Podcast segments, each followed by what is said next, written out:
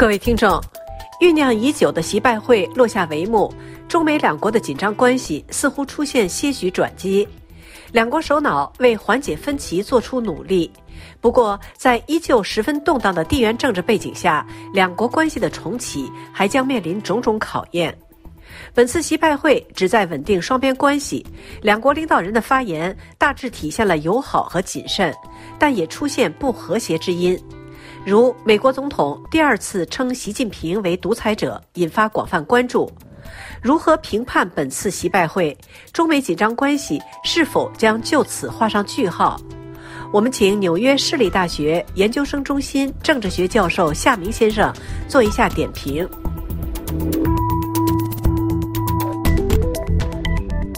夏明教授您好，主持人好，各位听众朋友好。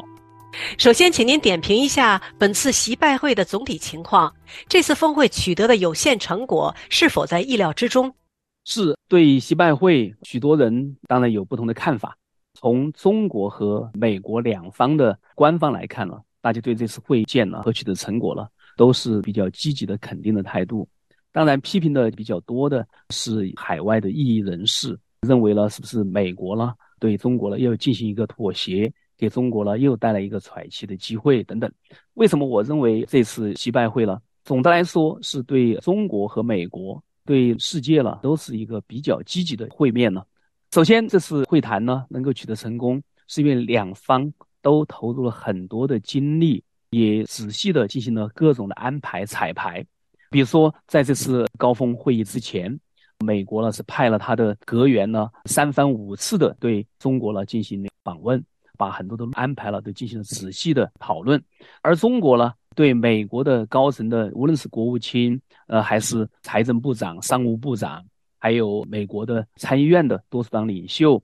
朱默他带领的议会、国会代表团等等，都进行了非常好的接待了，也为这一个首脑的会面呢奠定了一个好的一个基础。尤其像习近平呢，邀请了加利福尼亚州长纽森呢去访华，访华呢，我觉得有两点。一个呢，就是让纽森呢在中国呢看到一切的这个好客，这样让纽森的话呢在加州呢也能够回应呢，能够给习近平的整个访问呢安排的好，治安维护的好。同时的话呢，对纽森来说，习近平这种安排呢，也给纽森以后要真正的有问鼎总统宝座了，那么也是奠定是外交之旅。那么所以我觉得这次峰会呢，就两边呢都进行了仔细的安排，它的成果主要是稳定了中美关系。因为对中国来说，今天它的经济呢出现了一些下滑，它的社会呢问题也很多。习近平在夺得大位以后，今天呢他可以废除宪法的任期制，能够废除中共在改革开放留下的两届任期的这个惯例，能够突破进入第三届任期了。习近平大权都在握以后，把他的政敌也都清除以后，当然他要怎么样来维护他自己的。权利，那么这种权利呢，当然跟经济的成长是有关的，也就是说，他想强化他的这个合法性呢。所以在当下的情况下，中国的经济出了各种的危机，如果他要稳定中国的经济，必须要跟美国合作。呃，尤其是在习近平去美国之前，出现了一次大的经济上的一个转折点，也就是从一九九八年以来的二十五年的发展过程中，外资进入中国总是多于外资离开中国。所以这一次呢，你会发现呢，这个外资逃离了是多于外资进入，对中国的经济和对中国的外汇储备了和它的人民币的价值等等呢，都会形成很大的一个冲击。对中国目前出现的，尤其是房地产的这个倒闭了，呃，也会呢雪上加霜，给中国的就业了，尤其是年轻人的就业了，也会带来不利的影响。有这些因素，习近平当然会放软身段，会突生了这个爱美之心了。他想给美国呢改善这个关系，他想利用旧金山的机会，利用走到硅谷这种机会了，给美国的商界，尤其美国的科技界了，给他们一颗定心丸。这是习近平想取得的最主要的一个成就。当然，习近平呢在这里边呢，可以说了，他获得了某一些的预期想得到的东西，改善了他一些政策。另一方面呢，习近平想通过这次访问呢，尤其是新冠疫情以后，他第一次在美国的访问呢，想给国内呢。带来一个比较好的印象。习近平作为一个大国领袖了，在国际上还是非常受尊重。这次拜登总统对习近平呢，确实是非常的礼待的。所以对习近平来说，当然他觉得这是值得他可以向国内了炫耀的这么一个机会了。拜登总统现在问题也很多。首先，他要面临他的总统大选的连任，从十一月感恩节一过，拜登总统就进入连任的紧锣密鼓的工作中了。但是他今天连任之路呢，现在有一些内在的和外在的各种危机。外在的危机，首先乌克兰的战事还没有结束，这边又打出了以色列跟哈马斯的冲突，所以对拜登来说，在欧洲、在中东两个棘手的事情，让他在东亚了，他是不愿意再看到无论是朝鲜半岛还是台海还是南海了，突然又爆发出一个大的危机，这对拜登总统的领导力，或者对拜登总统稳定美国选民的预期，同时对拜登总统想稳住美国的经济。要想管控好通货膨胀，因为拜登在这方面呢已经取得了非常多的成就。如果拜登总统想稳定这些东西，为他的明年大选连任呢，能够奠定好的基础的话了，这都是拜登呢想跟中国政府呢合作，大家呢就不要让冲突呢意想不到的发生。这种管控冲突，双方建立这种信任，尤其是高峰领导可以进行直线的电话这种热线电话，嗯，两军呢进行沟通。尤其是美国的选民现在受到毒品泛滥的困扰，中国呢愿意跟美国合作了，管控芬太洛这些原材料的出口等等，这对拜登总统来说当然是一个好的预期。这些成果呢，应该说对两国呢都是有成果，而且也是两国总统了和国家主席了精心的安排。我相信对双方来说呢，还是觉得这个整个完成的过程和程序了，他们都知道没有出意外，而且是达到了他们各自的一些目的。拜登在精心策划的两国首脑峰会后，再一次称习近平为独裁者。但是呢，与上一次相比，这一次北京的反应却出人意料的低调。您从中解读到了什么？对拜登总统呢，对习近平呢，他一方面说我们呢有非常深入的了解，因为从拜登总统做副总统的时候，习近平呃也做了国家副主席。他们两个呢，就有许多的会面，还有一起的旅行。我记得好像拜登总统说，他跟习近平相处的时间大概加起来有六十多天了，大概。所以这样的话呢，他们两个呢，确实有非常深入的了解。但是你会发现呢，拜登总统从来不会把习近平称为我的朋友，更不会称为我的好朋友。他只会说我很了解习近平，我们都是走得非常近，非常知道对方的。拜登总统呢几次说习近平是独裁者，而且拜登总统说过一次，就说习近平身上了。没有一根呢民主的骨头。中国呢外交部呢以前也抗议过，认为呢拜登总统呢这是对中国领导人的侮辱，要由拜登总统道歉。拜登呢说了，就说我说的只是一个陈述的一个事实，也没什么好道歉的。这一次呢，拜登总统整个来说在公开的交往的过程中呢，尤其是他在离开会谈，你看呢，专门走到习近平的身边，给习近平那个拍肩头、握手告别，显示出他呢给习近平呢有一种。独特的这么一种特殊关系了，而且他也向习近平呢转达对习近平夫人彭丽媛的生日祝贺，因为拜登呢跟彭丽媛呢都在同一天的生日，这些东西你可以看到了，拜登呢是在管理人情方面呢还是非常的仔细，对习近平呢也是非常的尊重，安排的会面的地方呢也是有意的避开抗议者，这次抗议的无论是海外的民运，还是藏人流亡者，还有就是维吾尔的流亡者。等等，都有大量的人群呢在抗议习近平的这次访美。拜登总统呢，基本上还是做了很多的安排了，让习近平呢整个访问过程呢会更多的愉快，而不是出更多的事故。拜登呢跟加利福尼亚州长应该说的是非常精心的安排的。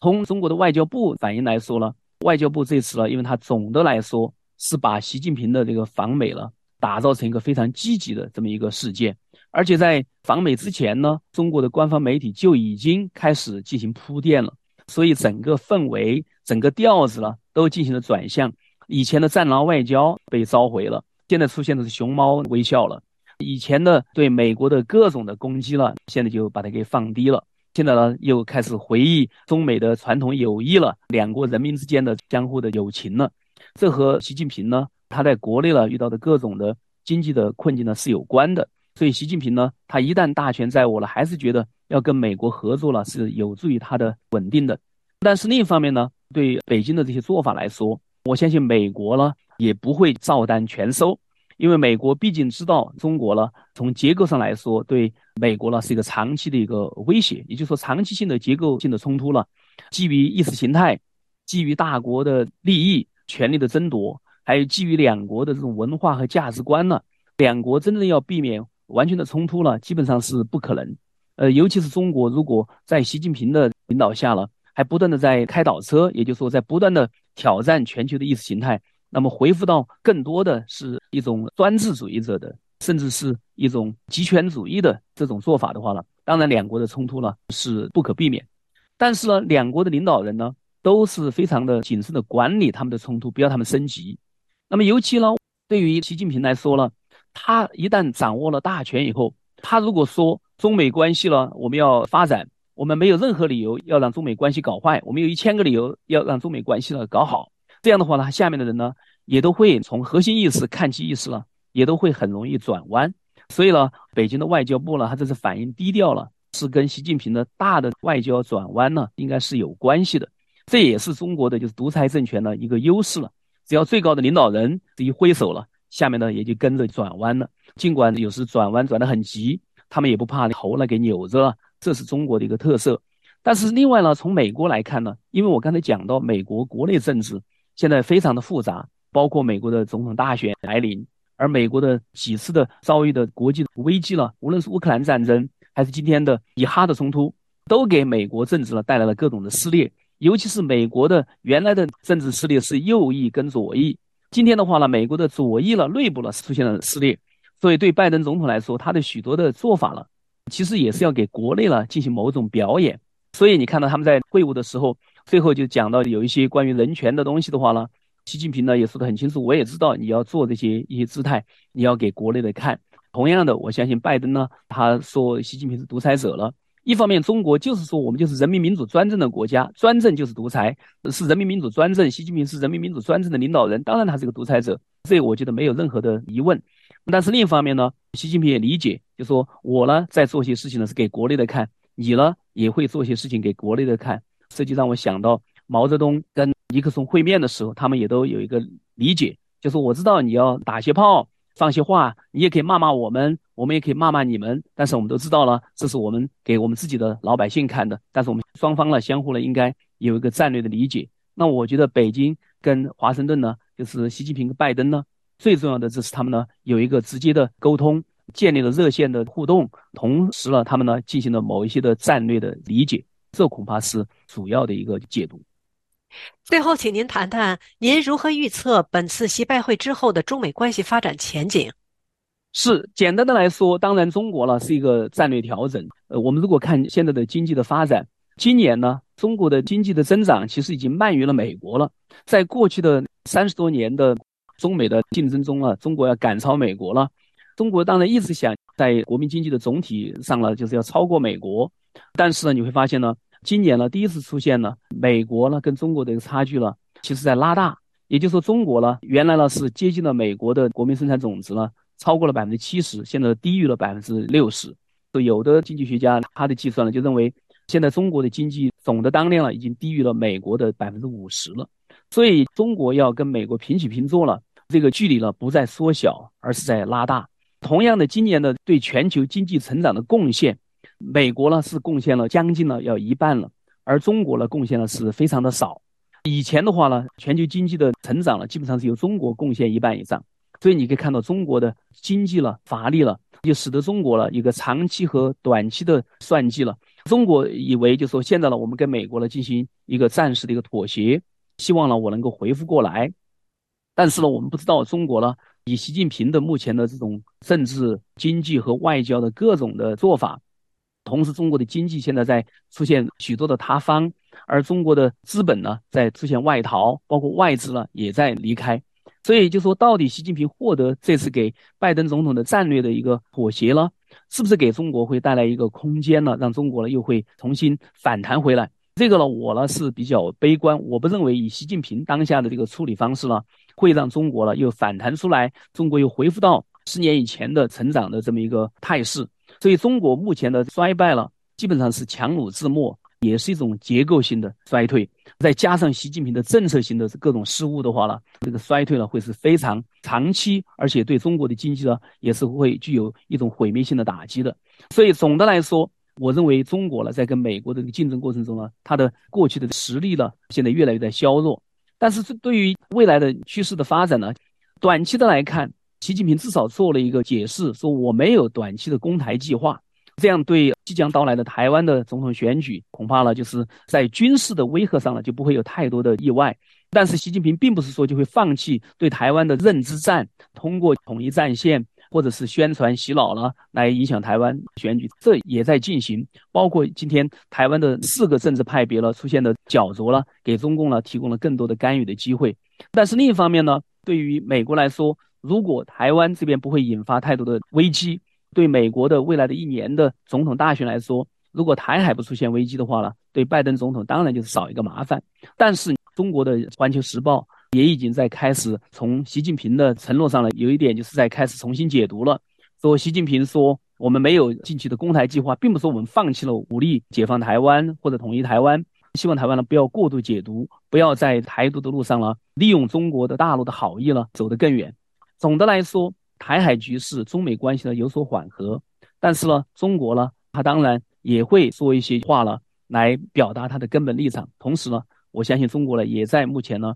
通过其他的间接的、非武力的、非军方的渠道呢，在影响台湾。所以，我觉得中美之间的关系呢，应该说在未来的一年不大会出大的意外。但是呢，我们就要看第一个，习近平给中国的经济的管控到底会出现什么样的一个格局；第二，拜登总统能不能连任？第三呢，看美国的经济和社会的成长了。如果是像以前，呃，经过大的经济危机，包括像零八金融风暴，或者是二零零零年的网络的危机，美国呢都是反弹出来，而且变得更具有创造力。那么我们看到底这个情况会怎么发展？